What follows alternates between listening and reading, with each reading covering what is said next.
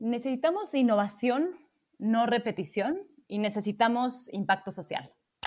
¿Por qué hay una desigualdad en el mundo de los negocios? ¿A qué problema te enfrentas? ¿Qué te mantiene despierto en la noche? Fue uno de los mejores momentos de mi carrera. Sentí que era el momento perfecto para emprender. ¿Y si, trabajamos en equipo? Victoria 147, el podcast. Esta frase la estoy retomando de, nosotros recientemente tuvimos nuestro evento anual, el Victoria Fest, y fue una frase que me gustó mucho dentro de, de todas las que escuchó ese día, me gustó muchísimo, fue de una mujer emprendedora eh, que se llama Yelitza John Charles. Ella es fundadora de una marca de muñecas, es afroamericana y lo que me encantó de ella y justamente su historia es que contaba cómo tú puedes tener impacto y pues prácticamente, por ejemplo, en su caso, ella lo que buscaba era eh, hacer que justamente que más mujeres, o sea, ella de chica nunca se vio representada en la industria de la belleza y en la industria de los juguetes. Entonces, por eso creó una muñeca que pudiera hablarle a ella y a muchas personas como ella. Y creo que para mí también esto es, una, es el hablar, esto es una forma de hablar de emprendimiento social desde muchas, muchas ópticas que seguramente platicaremos aquí hoy. Así que estoy feliz de estar con ustedes, Adriana y Jessica. Ahorita las eh, quiero presentarlas. Estamos hoy en el episodio, en un episodio más de Victoria 147, el podcast. Y bueno, yo soy Úrsula Quijano, soy directora de Estrategia de Impacto y Socia en Victoria 147. Y quisiera presentarles a Adriana González Nieto y a Jessica Ollarvide. Ellas son emprendedoras y vamos a tener una muy linda conversación con ellas el día de hoy sobre nuestro tema, que son emprendimientos sociales. Em, Adriana es emprendedora de Huertos y Crops, una empresa promotora de prácticas responsables y de concientización en la producción y consumo de hortalizas y brotes, así como restauración de las chinampas de Xochimilco.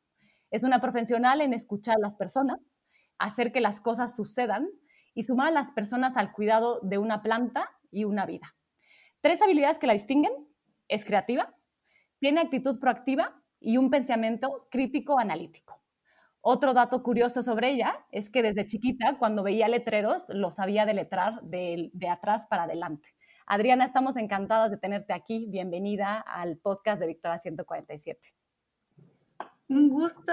Creo que siempre he sido fan de, en general, cuando conocí a Victoria, en pláticas de emprendimiento, entonces creo que tener esta oportunidad es súper enriquecedora de lo que estamos haciendo.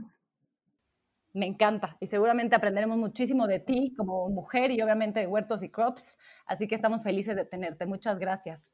Y también quisiera presentarles a nuestra segunda invitada del día de hoy. Ella es Jessica Ollarvide. Jessica es fundadora de Marcas que Marcan, una empresa que acompaña a personas, organizaciones y marcas a descubrir y poner en acción su potencial social y su capacidad de generar impacto positivo a través de asesorías en branding y comunicación para marcas con propósito, talleres para emprendedores sociales y tradicionales, acompañamiento personalizado y cursos online. También es cofundadora de ECOS, una empresa que busca impulsar el desarrollo de ecosistemas de empresas sociales a través de viajes de inmersión que conectan a Latinoamérica con India, uno de los ecosistemas de empresas sociales más desarrollados del mundo y da cursos online sobre empresas sociales. Tres habilidades que distinguen a Jessica. Siempre conecta a personas para que se potencien entre sí. Identifica patrones en las organizaciones y grupos para construir caminos de acción. Y puede transformar la información compleja en piezas simples que puedan ser comprendidas por todo el mundo. Un dato curioso, sobre Jessica es que vivió en la India dos años y le encanta transmitir la mitología hindú. Jessica, bienvenida a Victoria 147. Muchísimas gracias, es un placer estar compartiendo hoy acá desde este lugar al fondo del continente.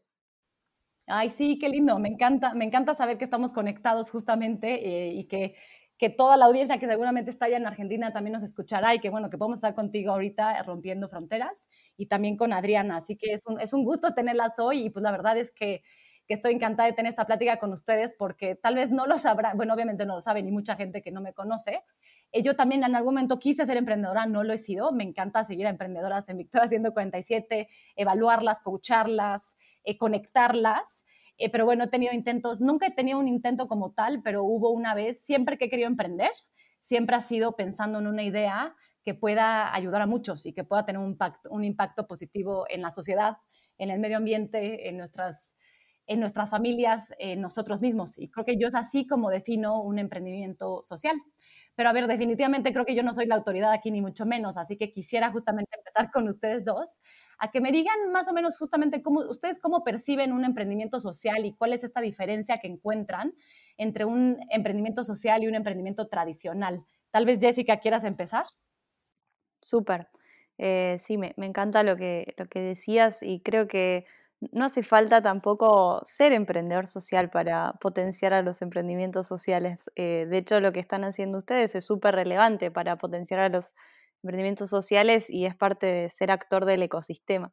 Pero yo creo que la diferencia principal entre un emprendimiento tradicional y un emprendimiento social tiene que ver con hacer algo por alguien más. Un emprendimiento tradicional quizás eh, busca eh, generar eh, impacto, entre comillas, en las personas que lo crean, ¿no? en el grupo fundador, en, el pequeño ámbito que puede llegar a, a, incidir, pero a veces ni siquiera es consciente del impacto que genera ni lo hace adrede para generar un impacto. Un emprendimiento social tiene que ver con generar impacto en una comunidad, generar impacto en la manera en que hago lo que hago, pensar siempre en contribuir a algo superior al equipo fundador o a la comunidad en la que estoy incidiendo eh, de manera directa. Y también tiene que ver con ser conscientes de cuál es el impacto que queremos generar y poder tener en claro hacia dónde lo queremos llevar, poder medirlo, poder ver en qué ámbitos voy a incidir y poder vincularme con otras organizaciones para poder generar ese, ese impacto deseado. En esta parte, me acuerdo mucho que cuando estaba estudiando sacaban, eh, hay que emprender y qué vas a emprender, ¿no? Entonces, algo que se me grabó mucho fue el libro acerca de los préstamos rurales. Entonces, porque igual aquí en México hay muchos que dicen, sí, estoy emprendiendo eh, las nuevas financieras, ¿no? Y sí, puede que estén llegando a las comunidades rurales y que ya están 24/7, pero no es un emprendimiento social porque al final es a costa de qué lo estás haciendo. Entonces yo creo que, como dice, la gran diferencia es el impacto en las personas a tu alrededor, con tu equipo, incluso también con el cliente, o sea, porque más allá de verlo como un proveedor de dinero, es un aliado para que conozcan más acerca de algo que estás haciendo. Claro, y ahorita que decías, justo Adriana, me hiciste recordar, en mis, años felices en Chicago estudiando la maestría, me tocó de las cosas que, que fui muy afortunada, fue de justamente de ver eh, hablar a Muhammad Yunus, que tú ahorita estabas hablando creo que de su libro, ¿no? Y, y, sí, creo que uniendo las dos ideas, de las, las dos cosas que hablan ustedes, o sea, Jessica y Adriana, eh, a mí lo que me llama muchísimo la atención de, los emprendimientos sociales justamente es eso, es que desde su naturaleza siempre ven el bienestar de alguien más más allá de solamente la construcción o la operación de la, de, la, empresa como tal. O sea, siempre fue para mí, y como, como yo lo veo, o sea, yo vengo de un background de políticas públicas, para mí siempre ha sido el, el pensar en cómo resuelvo una problemática global que podría ayudar a muchas personas idealmente a millones de personas, y si no es a millones de personas, pues obviamente también es una comunidad, o como tú decías, Adriana, mismo a, tus empleados, a tus clientes, a tus colaboradores, pero cómo incorporas todo esto desde la naturaleza y desde el propio DNA de la empresa, ¿no? A mí eso se me hace bien interesante. Y justo aquí quisiera tal vez entenderlo y, y hablar de un emprendimiento social, pues desde lo que ustedes conocen mejor, que son sus empresas. Entonces, quisiera preguntarles justamente más sobre sus empresas, o sea, ¿qué las motivó a empezar? Y ustedes justamente qué problema o necesidad detectaron en este mundo con tantas problemáticas sociales que las llevó a fundar Huertos y Crops y marcas que marcan. Eh, Adriana, cuéntanos. A mí, por ejemplo, lo que me motivó a empezar completamente fue que una vez en un voluntariado fuimos a entregar verdura porque siempre he estado muy relacionado al campo por mi abuelo. Mi abuelo me mostró ese amor a la naturaleza, ese respeto de lo que cultiva.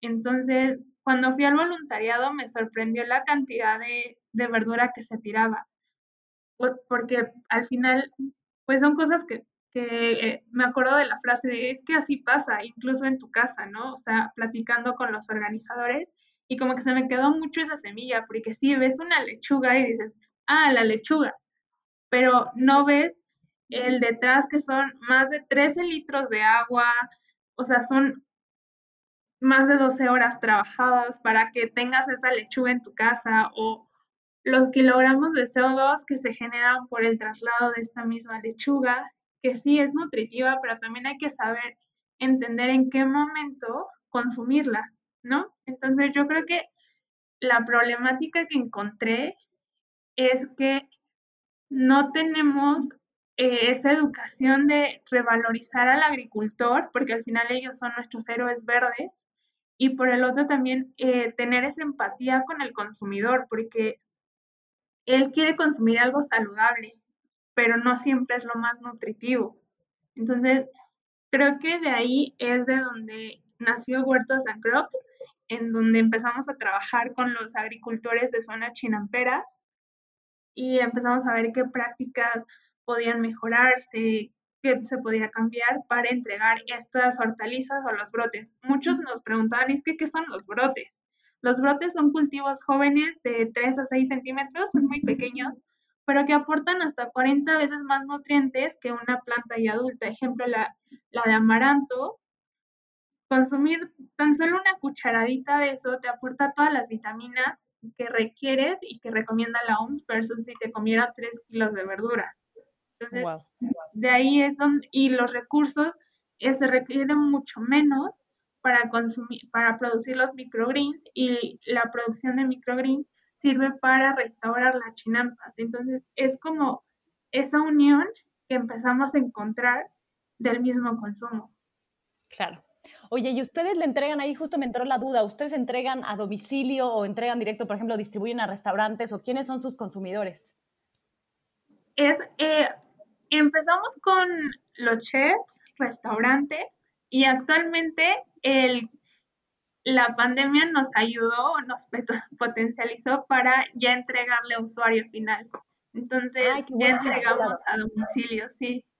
Hijo, me encanta. O sea, la verdad yo soy fan, digo, voy, obviamente voy a meterme mucho más a profundidad con huertos y crops, ¿no? Pero yo por muchos años justo pedí de Yolcan, eh, que también son también es un emprendimiento que, buscaba, que busca o sea, recuperar las chinampas y te trae a tu domicilio, domicilio verduras de temporada, justamente como también para consumir lo que, como tú dices, o sea, me, me, gusta mucho lo que dices, Adriana, porque es ver, es ver el, el, impacto en muchas esferas. O sea, aquí realmente ya estamos hablando justamente de un impacto que para mí se, empieza a ver en muchas capitas, ¿saben? O sea, como una cebolla. O sea, no solamente es el impacto de, obviamente, de darle un mejor sueldo y como que pagar, darle un trabajo justo por un, eh, y un sueldo justo por un trabajo justo al campesino, es también el impacto ambiental, es el mejorar la cadena, el, el o sea, como que yo por donde lo veo, hay mucho por donde, y pues obviamente esto es una naturaleza impresionante, la de lo que están haciendo con huertos y crops, entonces muchas felicidades, me encanta.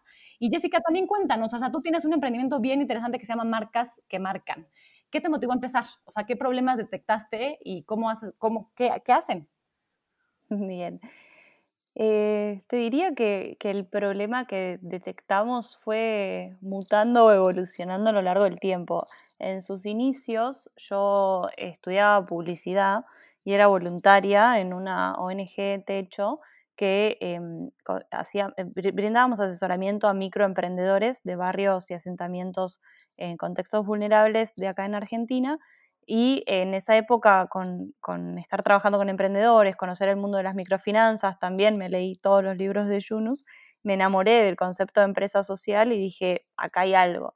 Y yo veía que la cantidad de horas que invertía eh, haciendo trabajos prácticos o trabajando, porque en ese momento estaba en una agencia, en publicidad, generaba un resultado nulo o que casi no veía el impacto de lo que podía llegar a ser, versus el tiempo que yo dedicaba los sábados de 8 de la mañana a 2 de la tarde en ese barrio y los resultados que significaba para las emprendedoras sobre todo.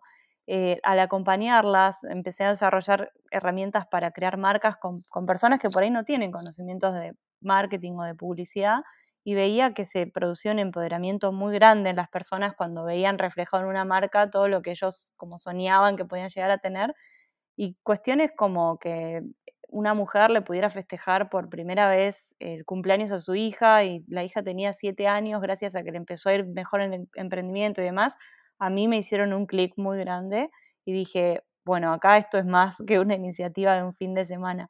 Em, luego, a lo largo del tiempo, fuimos, fuimos evolucionando, fuimos probando maneras de, llevar adelante esto de generar herramientas que sean simples de usar, que permitan a las personas, a los emprendedores, construir una marca eh, y que les permita mejorar su emprendimiento relativamente rápido y también tener una herramienta para mostrarse a sí mismos frente a su comunidad, para decir lo que hago vale, lo que hago eh, tiene un sentido, es más allá de, simplemente vender lo que estoy haciendo como producto, sino que quiero dejar un mensaje también, ¿no? Y empoderar a esas personas con herramientas para mí fue uno de los grandes eh, despertadores.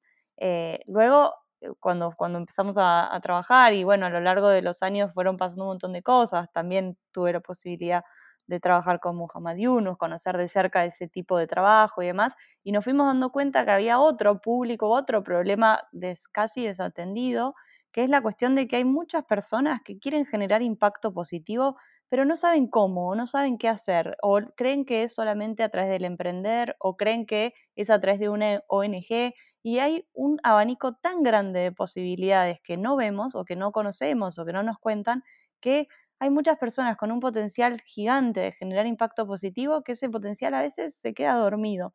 Entonces, el segundo problema, te diría, que, hizo que renazca nuestra organización, tiene que ver con eso, con encontrar que hay muchas personas que quieren generar impacto positivo y no saben qué hacer o cómo. Ahí desarrollamos este concepto de potencial social, que creemos que es la capacidad que todas las personas tenemos de generar impacto positivo creemos que es un paso antes hacer agente de cambio, digamos. Es como ese proceso previo de entender, bueno, yo tengo un propósito, tengo una caja de herramientas personales eh, y un montón de habilidades y experiencias y quiero generar un impacto. Bueno, ¿en qué quiero generar impacto? ¿Cómo lo llevo a la práctica? Y a partir de eso crear un camino de acción, ¿no? Creemos que cuando ese potencial social se, despierta y se pone en acción, recién ahí nos convertimos en agentes de cambio. Así que te diría que son como esos dos momentos de, detectar problemáticas las que, las que nos hicieron darle una vuelta a nuestra organización. Wow. Y me encanta, ¿eh? O sea, este, este, este concepto que ustedes acuñaron, el de potencial social, y lo explica de una forma muy clara, o sea, se me hace súper poderoso, porque justamente creo que amplía nuestra conversación al entender también que, que este impacto social que todos queremos tener, o sea, ya seas dueño de una empresa, trabajando dentro de una empresa, eh, donde sea que te encuentres, creo que también es, es, esa parte, ¿no? Es el poder entender que este impacto social, este potencial, todos lo tenemos y todos podríamos ser agentes de cambio si tan solo nos diéramos el momento. Y la verdad, aquí no me voy a poner románticas, se los prometo, ni mucho menos, pero creo que es un lindo, es un lindo, una linda forma de reflexionar sobre cómo podríamos cambiar, qué, qué, qué, cosas podríamos cambiar en la sociedad, ¿no? O sea, yo siempre he cuestionado, yo soy muy crítica de la sociedad mexicana, porque siento que somos muy apáticos, por ejemplo. O sea, yo creo que la sociedad mexicana somos bastante malos afortunadamente creo que justo las, nuevas generaciones son mucho más exigentes, son mucho más demandantes en justamente qué consumen, que estén consumiendo, o sea, están cambiando globalmente los patrones de consumo, pero definitivamente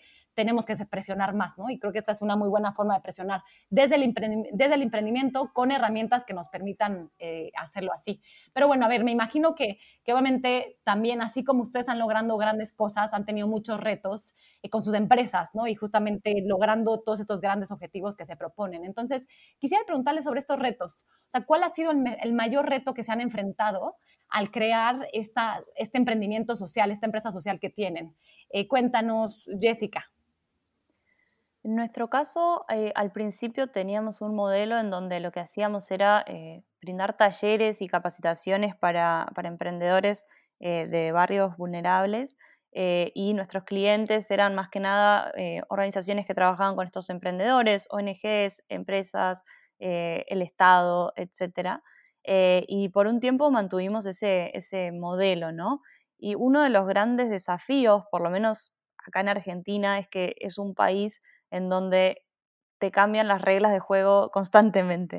Eh, entonces, cuando uno ya logró estabilizarse de cierta forma, tiene que volver a armar todo de cero eh, y repensarte casi desde el comienzo. Entonces, por ejemplo, para, para mí uno de los grandes desafíos fue, eh, teníamos como un modelo bastante establecido y de un día para el otro cambios de, gobiernos, cambios de líneas políticas, etcétera, y de repente todos los, fondos que estaban disponibles para ser ejecutados en determinados proyectos se cancelaron sin previo aviso. Entonces, proyectos que uno ya había estado trabajando y que se prevenían durante cuatro o cinco meses, de repente desaparecieron. Entonces, creo que la, inestabilidad del contexto te exige ser extremadamente creativo y tener 20, eh, como mi papá siempre dice, como los malabaristas chinos que tienen varios palitos con platos circulando al mismo tiempo, ¿no? Entonces, como diversificar eh, el modelo de negocio de forma tal de poder tener varias alternativas en las cuales uno podría llegar a estar generando ingresos para, poder mantenerse y, sostenerse. Ese creo que es, por lo menos acá en Argentina y desde nuestro lugar, eh, uno de los desafíos más grandes. Claro, sí, porque ahí desafortunadamente sí, y entiendo lo que dices, porque creo que en, México también hemos vivido ese tipo de circunstancias, ¿no? O sea, tú pensarías que, que el hecho de tener una empresa y que además cubra o que sea una empresa que por naturaleza es un emprendimiento social, pues podría ser la acreedora de múltiples, o sea, creo que también, no más allá, más allá de la operación misma del negocio, podría tener acceso a distintos donaciones, eh, eh, o sea, apoyos de gobierno y creo que eso es algo que también desafortunadamente en el ecosistema emprendedor nosotros también en México hemos dejado de ver, ¿sabes? O sea, hemos dejado de percibir estos, estos apoyos, estos reconocimientos, o sea, que claramente también te ayudan y que son oro puro al momento de empezar, de cuando estás empezando y obviamente en la operación misma, ¿no? Entonces ahí sí entiendo que es un reto muy grande. Y Adriana, ¿tú, tú cómo lo has visto? O sea, ¿cuál ha, cuál ha sido tu mayor reto al, al momento de desarrollar esta empresa social? Yo creo que, bueno, un poco retomando también lo que dicen, o sea, creo que en México, en esta parte del agricultor, no se, se apoya, pero de una forma en donde no le permite ver más allá. ¿Por qué lo digo? Porque también ese fue uno de los retos más grandes a los que enfrenté. ¿Por qué? Porque hay diferentes organismos aquí en México que te dan fondos perdidos o préstamos a bajo costo. Pero esto no, o sea, no porque les des el dinero a las personas es que lo van a saber invertir correctamente. Entonces, uno de estos retos fue, uno, eh, lograr con las mujeres agricultoras ¿Por qué con las mujeres? Porque ellas realmente son las que llevan eh, la administración de la casa todavía. En esta parte se sigue viendo que ella va, tiene que arreglarse para, eh, si son 100 pesos, con eso debemos de comer los 6.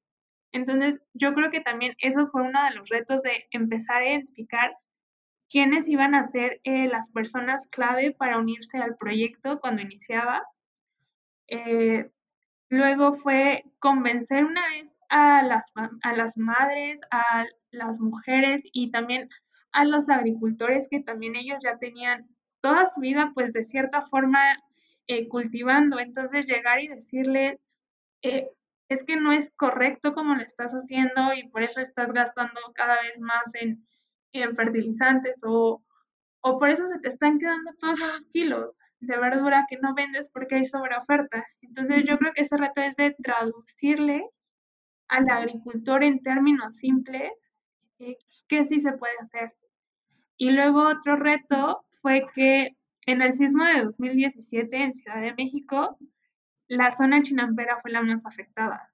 O sea, de los agricultores con los que trabajaba, estábamos creciendo y te puedo decir que se cayeron muchas casas.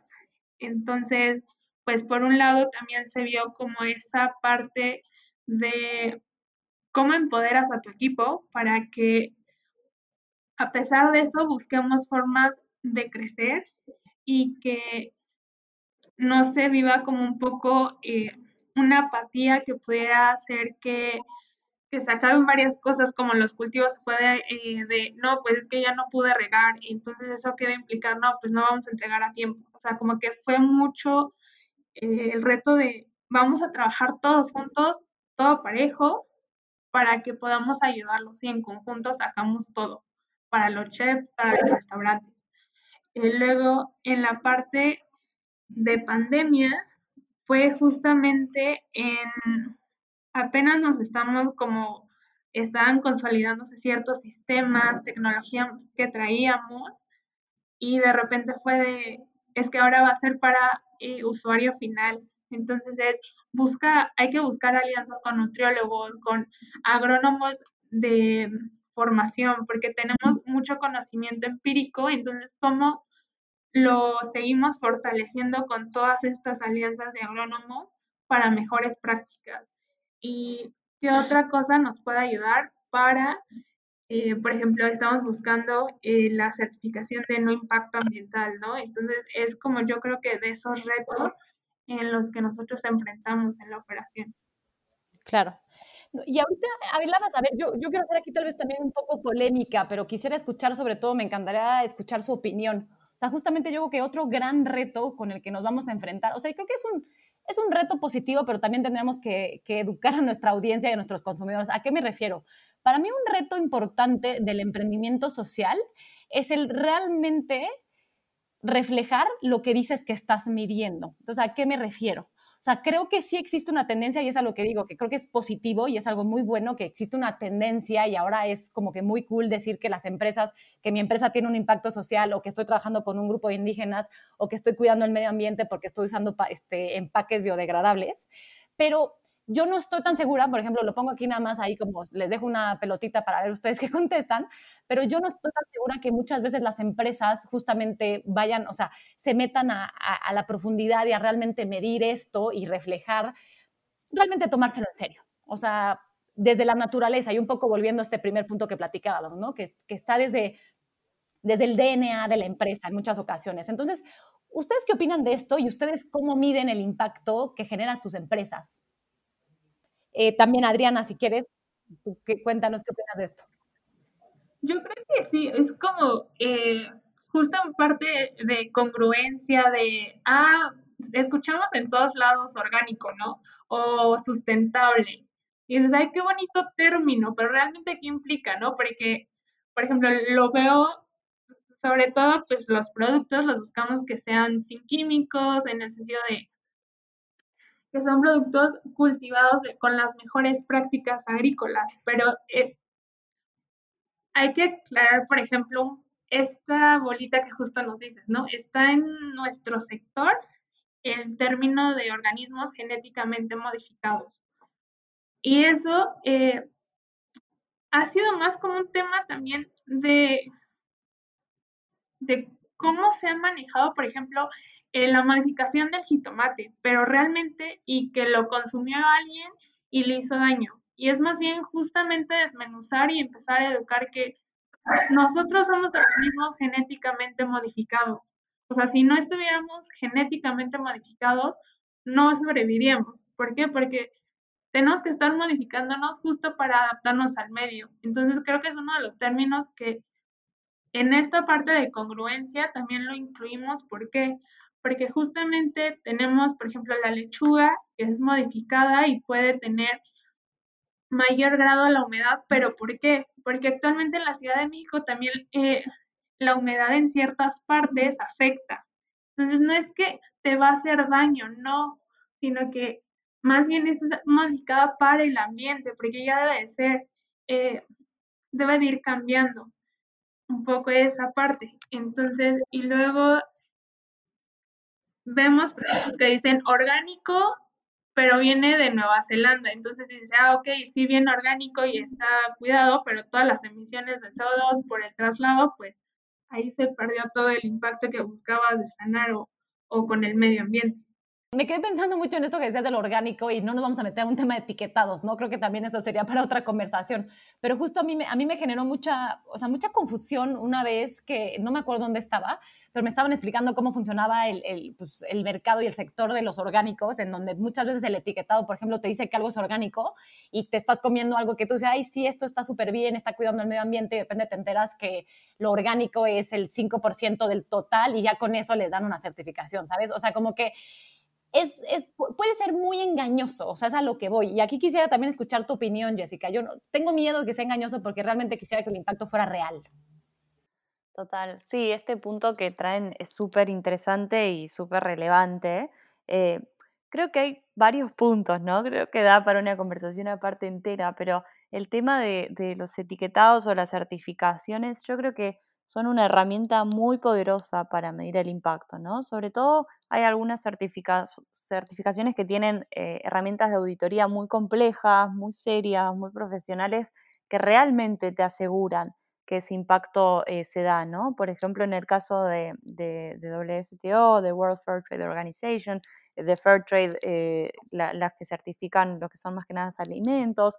Hay herramientas de comercio justo, por ejemplo, que me parece que son muy poderosas a la hora de medir el impacto. Y luego hay otros sellos, otras certificadoras que lo que hacen es eh, permitir alinearte a cierto movimiento, ¿no? Que ojo, no digo que uno sea mejor o peor que el otro, pero a la hora de medir el impacto, si uno quiere utilizar una herramienta como, mm, como, sí, como justamente eso, como herramienta para medir el impacto, hay que tener muy en claro qué es lo que quiero medir y para qué, ¿no? ¿Por qué? ¿Para qué me sirve? Em, nosotros trabajamos, además de, acompañar a emprendedores y, a personas a descubrir su potencial social y demás, acompañamos a marcas ¿no? en la estrategia de branding, de comunicación, etc. Y esta pregunta surge un montón de veces. Bueno, quiero medir el impacto. Bueno, ¿para qué lo querés medir? ¿Qué es lo que querés mostrar y a quiénes? ¿no? Creo que esas son las preguntas que tenemos que hacernos antes de empezar a medir el impacto. Si es para tus clientes, para comunicarles cómo lo estás haciendo, bueno, vamos a buscar cierto tipo de medidas. Si es para inversores de impacto o inversores tradicionales, bueno, los inversores van a crear otro tipo de eh, herramienta u otro tipo de medición o auditoría. Como la medición del impacto siempre se tiene que hacer teniendo bien en claro para qué lo quiero y teniendo sobre todo en cuenta, eh, hay una diferencia, no, nunca recuerdo cómo se llama en español, pero es entre output y outcome, ¿no? No me importa a cuántas personas les llegó el agua, sino que me importa cuántos niños y niñas dejaron de tener eh, desnutrición infantil a partir de que le haya llegado ese agua, ¿no? Entonces, tener en cuenta este tipo de diferencias nos van a ayudar a ser mucho más precisos a la hora de qué es lo que queremos medir. Por ejemplo, en nuestro caso, nosotros no es que medimos eh, cuántas personas tienen una marca a partir de un taller que hicieron con nosotros, sino cuántas de esas personas siguen manteniendo su marca a los seis meses, cuántas pudieron incrementar sus ventas, eh, cuántas de esas personas lograron aliarse con alguien más para poder llevar adelante su emprendimiento. Son esas las métricas que en realidad eh, hacen sentido. O en el caso de potencial social, que tenemos el curso online disponible o las asesorías personalizadas, lo que buscamos siempre es medir después de que hizo ese proceso de descubrir qué tipo de impacto puede generar. ¿La persona hizo algún cambio? en los últimos seis meses que la llevaron a potenciar su impacto, independientemente de, qué manera, ¿no? Algunas personas deciden cambiar de trabajo, otras personas deciden integrar a su emprendimiento una unidad de negocio de impacto, otras personas deciden ser emprendedores sociales de cero, pero ¿hizo algún cambio que la llevó a incrementar su impacto en la sociedad o en el ambiente? Para nosotras, esos son los datos que nos van dando la pauta de si estamos generando impacto en la línea que queremos hacerlo o no. Por ejemplo, en nuestro lado eh, tenemos la medición de cuántas mujeres están integrando a nuestro equipo, cuántos adultos mayores ya están en nuestro equipo, eh, cuántos niños dejaron de ayudar a sus papás en, ya sea en el horario matutino o vespertino y ya se dedican a estudiar completamente sin esa preocupación de eh, se necesita que yo esté para tener toda la cosecha. O también tenemos otras mediciones que es de cambios de empaque, entonces el usuario va viendo si prefiere el empaque de vidrio o el de silicón o, uno más amigable, también tenemos esa medición o, o los alimentos que con los sensores vamos viendo a cuáles sí llegan como eh, buena fuente de. Entonces ahí nos marca, eh, de acuerdo a la etapa en la que esté el cultivo, nos va marcando todo eh, los nutrimentos que va teniendo. Y por el lado del cliente, eh, lo que en la parte de, de recetas o tips que les mandamos a los clientes, también tenemos como un registro de, de por ejemplo, de las mamás que nos llegan a, a mandar de, ah, el, la semillita de mi hijo que nos mandaron en el kit, este, cómo va creciendo, ¿no? Yo creo que son de esas eh, impactos, cómo los vamos midiendo, eh, nos han servido mucho este, estos tipos de campo, este tipo de campos. Claro. Y a mí lo que me encanta, porque aquí, me meto un tema que, a ver, en general el tema del, emprendimiento social me, encanta y justo el tema de la medición me, fascina. Eh, y lo que me encanta, y muchas veces yo también he, he, dicho, es que, y no sé, y ustedes seguramente pensarán un poco similar, pero en el momento en el que tú empiezas a tener estos tipos de indicadores de producto, estos outputs que tú decías, Jessica, y de los que está mencionando Adriana, tú, tú empiezas a volverte más sofisticado. O sea, el hecho de tener tú en tu empresa, y es como yo lo veo y como que normalmente lo que les suelo recomendar a las emprendedoras, o sea, el momento en el que le das visibilidad y te haces esta pregunta, como bien decía Jessica, de qué quiero medir y para qué lo quiero medir, quién va a ser la audiencia, creo que tú entonces empiezas a decir, ah, ok, entonces yo tengo que empezar a presumir, claro, yo estoy este, trabajando con 80 comunidades, de las cuales el 60% son mujeres, son jóvenes, etcétera. Pero lo que voy es que después tú empiezas a generar indicadores más sofisticados y la parte aquí importante de sofisticación que quiero que, todos entendiéramos es que, o entendamos, es que al, al, hablar de algo más sofisticado, estoy hablando de algo con justamente con mayor alcance y con resultados más a nivel justamente que van muy relacionados con el bienestar de las personas o con el cambio en el medio ambiente. Entonces, a lo que voy es, no solamente estás midiendo a cuántas personas estás beneficiando, pero después estás empezando a medir es qué cambios encontraste en su nivel de vida, qué cambios encontraste en su sueldo promedio, qué cambios encontraste en su situación de, eh, salud, por ejemplo. Entonces, a mí eso es lo que me encanta, porque de, de, partir con algo, de repente te empiezas a acostumbrar a tener esos datos y te dan ganas de empezar a presumir más porque creo que un emprendimiento social, cuando lo es de naturaleza, empieza a darse cuenta que tiene mucho que presumir y creo que es la parte más importante, que, que, que sea algo real, porque realmente es algo que en su operación está ahí en el día a día, ¿no? Pero bueno, me voy a alejar un poquito de esta parte numérica y sí quisiera, no tanto de la parte de los logros y el impacto, eh, porque es de lo que estamos hablando, pero sí quisiera justamente preguntarles más en cuanto a este, a este impacto, a esta, ¿cuál ha sido la mayor satisfacción o el mayor beneficio que han vivido a partir de crear estas empresas sociales. O sea, ahora sí, ya yéndonos más como, al mundo y yo diría. Eh, Jessica, para ti, ¿cuál ha sido el mayor beneficio de haber fundado una empresa social? Uy, son tantos. ¿Cuánto tiempo tenemos? Yo creo que todo lo difícil y, toda la resiliencia que uno tiene que tener para llevar adelante un negocio con impacto se, complementa completamente con todos los beneficios que uno puede tener. Eh, en todos los ámbitos, desde las personas que obtienen esa claridad de decir, bueno, yo sé que mi propósito de vida tiene que ver con esto y la parte profesional y personal están completamente ligadas a hacer esto específicamente eh, y se animan a hacer grandes cambios o, capaz que no grandes, sino a veces son pequeños cambios que los llevan a eh, generar más impacto en su, en su vida cotidiana, en su vida profesional y personal en simultáneo.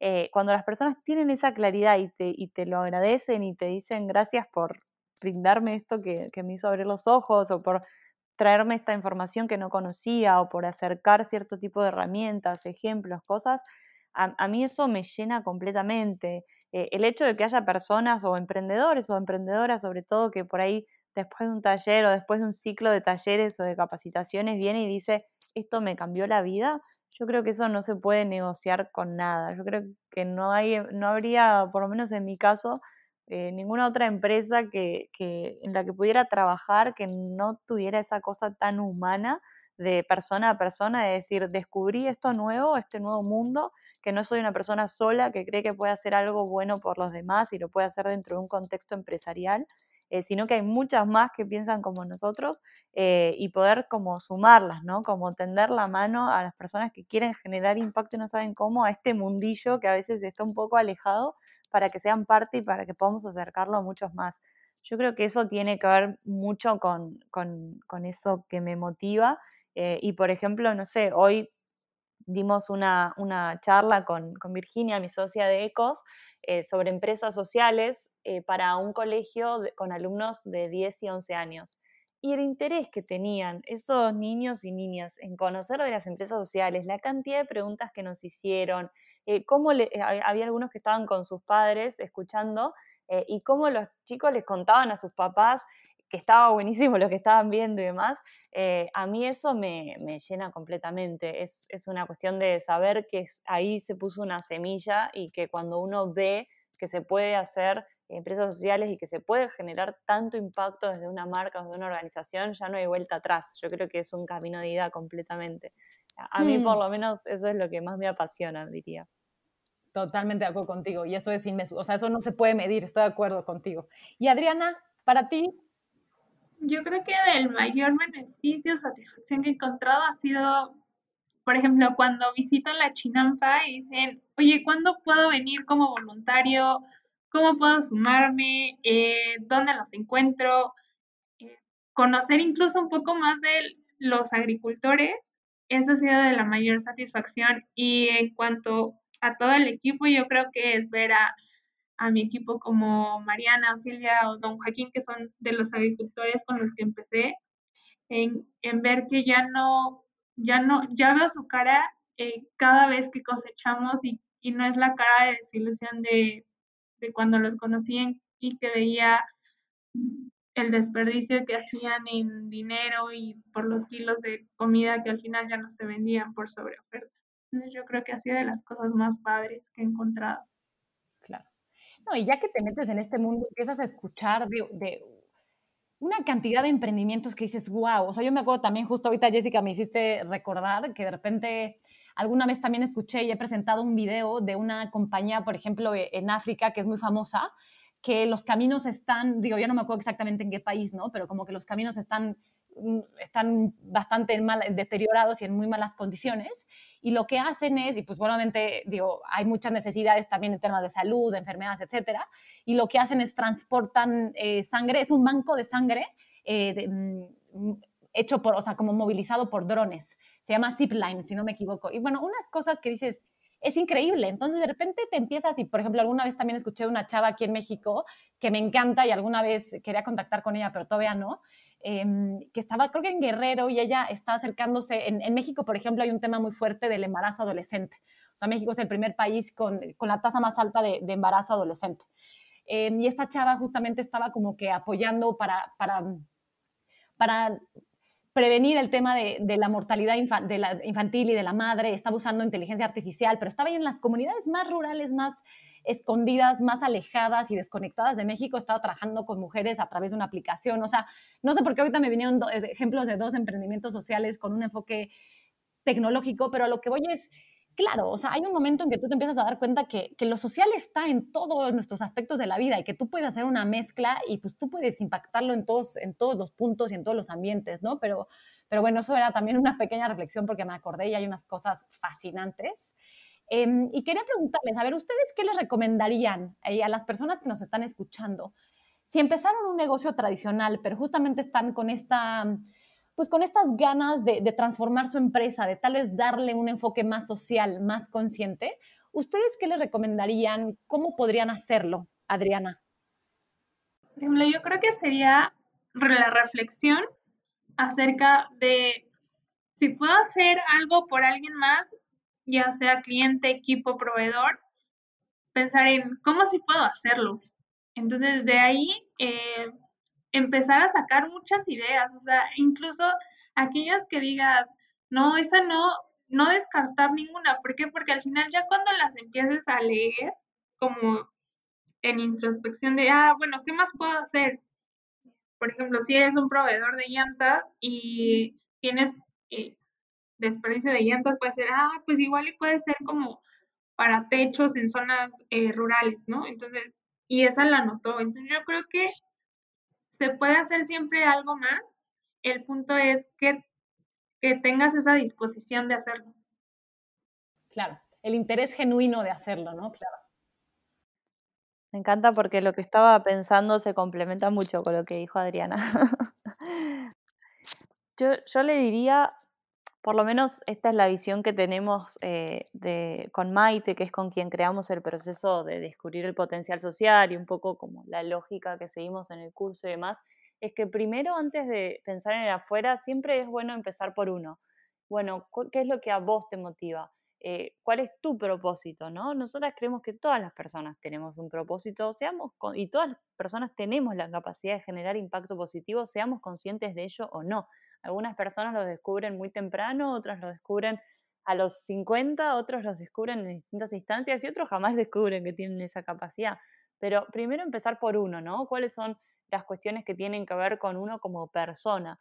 Eh, y luego empezar a pensar, yo siempre digo que pienses qué te enoja, te preocupa o te motiva de lo que ves afuera porque todo lo que vemos afuera en general tiene que ver con algo interno, ¿no? Si hay ciertas problemáticas que nos resuenan porque hay algo en nuestra historia personal que nos toca eh, y que quizás no lo vemos tan eh, de manera concreta hasta que nos ponemos eh, a analizarlo. Entonces le diría que empiece como por esas dos cosas y luego lo que pensaría es ¿Cuál es, eh, qué es lo que puedo validar con el mínimo riesgo para poder generar un impacto? Digamos que me preocupa la problemática de, como comentabas, esta chica de embarazo adolescente. Bueno, quizás no es que tengo que yo como empresa o como emprendimiento que está comenzando contratar a jóvenes que podrían estar en esa situación de riesgo, sino que puedo empezar aliándome con una organización que ya trabaje, que sea experta en esa temática, de la que yo pueda aprender, en la que pueda detectar qué necesidad tienen, en dónde puedo aportar valor y empezar con cosas chiquitas. Este camino es un camino de ida, entonces si ya a uno le llama la atención, hay que meterse de lleno, empezar paso a paso, ir buscando con quiénes puedo aprender y con quiénes puedo trabajar, porque solo nadie vamos a poder, eh, y empezar de esa manera. Eh, y si necesitan ayuda porque están muy perdidos, nos pueden contactar, pero yo diría que arranquen por ahí. Totalmente de acuerdo contigo. Desafortunadamente eh, se nos está acabando el, tiempo. O sea, a mí la verdad es que sí siento que este tema da para muchísimo, así que no dudo que podamos tener más sesiones y más episodios para, para seguir platicando de esto, para hablar de más casos de éxito y de profundizar. Pero pues bueno, creo que algo que sí me encantaría también preguntarles ya como para, para cerrar es justamente, o sea, que nos cuenten tal vez un poquito de alguna empresa que admiren por su impacto o bien a estas, a estas emprendedoras y emprendedores que están empezando o que están ya desarrollando un negocio y que quieren justamente transformarlo, darle un enfoque más social, potenciar su impacto. ¿Qué empresa conocen que sea un buen caso de éxito que ustedes admiren? O bien, ¿qué documental, libro, manual, taller justamente de marcas que marcan nos recomiendan para que pues justamente puedan, puedan lograrlo y pues podamos juntos tener, como tú decías bien, Jessica, estas alianzas y pues crear un, em, un, efecto global más grande. Bien, bueno, les voy a contar que hice una listita porque era muy difícil elegir una sola. Entonces elegí dos de México, dos de India y dos de Argentina. Eh, de México soy muy fanática de pizza y de Échale. Si no fueron a pizza, creo que es, está en el podio de mis tres empresas sociales favoritas. Muero por ir a comer esas pizzas tan ricas que generan impacto. Eh, bueno, no, quiero spoilear, el que nos esté escuchando de México tiene que buscar e ir a pizza, así que ese no voy a contar mucho de qué se trata. Eh, luego me encanta el modelo que tiene Échale, que trabaja en la problemática habitacional, eh, brindando casas que tienen una tecnología que ellos generaron utilizando tierra certificada también para asegurar de que no es cualquier tipo de tierra, sino tierra que no va a generar un detrimento del ambiente eh, y genera una tecnología que permite que personas de muy bajos ingresos puedan acceder a una vivienda digna y puedan hacerlo también a través de un sistema de eh, créditos que ellos fueron desarrollando. Es una empresa espectacular, con un alcance enorme. Con ellos tenemos un podcast que hicimos desde Ecos, eh, muy, muy interesante, que también me pueden contactar y se los puedo pasar. Y te voy a mencionar rápido las otras para no demorarlas mucho. Purcal es una empresa social de India que trabaja problemática eh, de que no hay lugares con buena educación en algunas zonas remotas de montaña y es una empresa que empezó en el living de una casa de una pareja, acompañando a niños y niñas a, educarlos, a enseñarles cosas. Hoy es una escuela enorme que trabaja brindando educación de máxima calidad a toda la población de esa aldea y también empodera a las madres y les brinda trabajo haciendo trabajos eh, de costura muy sofisticada que venden en el exterior. Entonces, con esos ingresos pueden financiar parte de las actividades de la escuela. Em, y bueno, te voy a nombrar las de Argentina nomás, así, así hacemos más rápido. Hay una empresa muy, muy interesante que se llama 13 Construcciones, que trabajan con una tecnología que desarrollaron muy simple de usar. Eh, utilizan botellas que las eh, apelmazan todas y las ponen en unas estructuras de hierro y con eso construyen casas, sirve para hacer paneles de casas, le dan trabajo a jóvenes eh, en situación de vulnerabilidad socioeconómica. Y Arbusta, que es una empresa de impacto, que también tiene presencia en Colombia y en algunas ciudades de, Argentina, que eh, nació con el foco de poder eh, brindar trabajo y brindarles el primer trabajo tecnológico y digno a jóvenes que viven en barrios o asentamientos vulnerables. Y es una empresa en el rubro tecnológico que es elegida por la alta calidad que tiene y por el gran ejemplo y el impacto que genera. Em, esas como empresas sociales y el documental que les recomendarían, y soy fanática de las películas indias, así que les adelanto que es india, eh, se llama Padman, hmm. como Pac-Man, pero con D, que es eh, una historia de una empresa social también. No la voy a spoilear, así la ven. Eh, y el último, el curso que me preguntaste, les diría que arranquen con él de descubrir, mi descubrir tu potencial social. Ese es mi set de recomendaciones. Bien. Y Adriana, Adriana, tú cuéntanos, ¿qué nos recomiendas? Yo le recomiendo, por ejemplo, eh, para los niños, Leaks es una empresa que justamente les enseña a los niños robótica y tecnología. Entonces se me hace muy padre cómo eh, de forma muy dinámica y aplicada eh, les va generando esa curiosidad. Entonces me gusta mucho la parte de educación. Y el del libro, por ejemplo, me gusta el libro de creatividad y, más allá.